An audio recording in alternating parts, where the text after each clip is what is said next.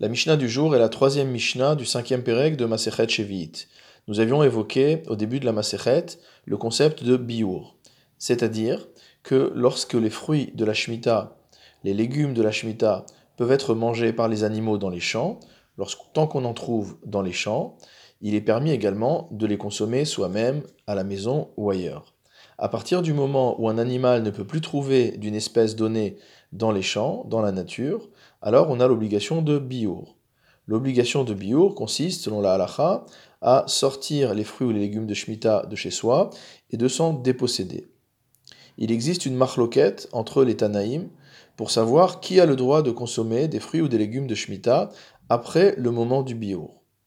Nous verrons cela dans le neuvième chapitre de Shevit, à la huitième Mishnah. Là-bas, on voit la marloquette suivante.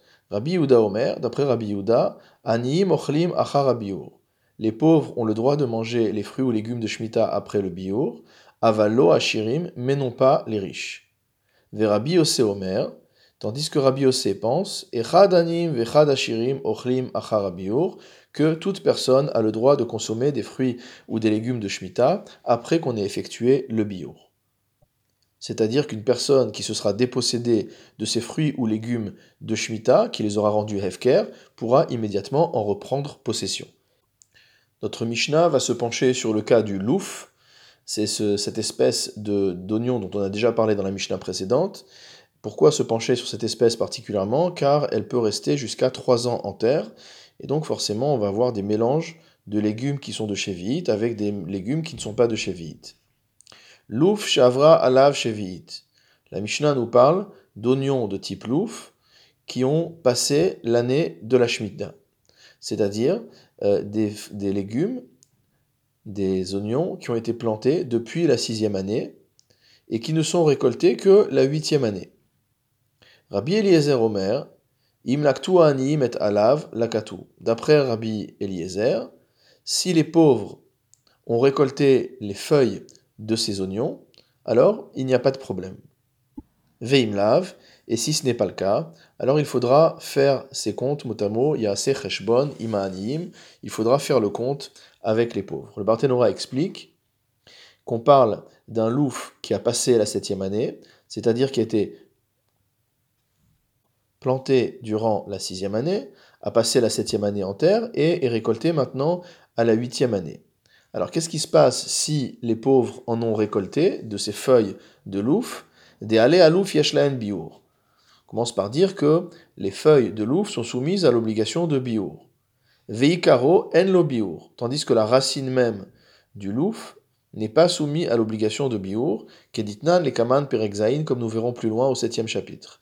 Hilkar, c'est pourquoi, dit le Barthénora, Im la met alav la Si jamais les pauvres ont cueilli les feuilles de louve pendant la septième année, il n'y a pas de problème. Veim lav, et s'ils ne les ont pas cueillies durant la septième année, venichnesu la shminit, et que donc ces feuilles sont restées jusqu'à la huitième année, vegadlu, à Aline, et qu'ils ont encore poussé, ou on se trouve dans, un, dans une situation où il y a un mélange entre des feuilles de louve qui constituent euh, des feuilles de louve de la huitième année, c'est-à-dire des, euh, comme on a dit, des oignons plantés à la sixième année qui ont grandi la septième et qui ont continué à grandir jusqu'à la huitième, mais on a aussi des euh, oignons qui sont plus récents, donc qui sont de la huitième année, et qui, eux, ne posent pas de problème. Comment départager?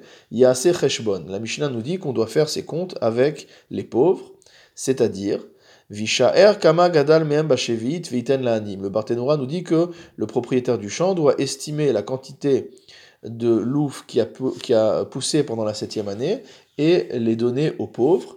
Des Rabbi Eliezer, ça que Rabbi Yehuda, car Rabbi Eliezer pense comme Rabbi Yehuda, des Amar les Kaman, qui lui-même pense plus tard, dans une Mishnah euh, ultérieure, Anim, Ochlim, Achar Biur, Velo Ashirim, que seuls les pauvres ont le droit de manger euh, euh, d'après le moment du biur et non pas les riches. La Mishnah continue. Rabbi Yoshua Omer. Rabbi Yoshua, quant à lui, pense Imlaktu anim et alav lakatu. Si jamais les pauvres ont cueilli les feuilles de l'ouf, il n'y a pas de souci. Donc pendant la septième année, veimlav.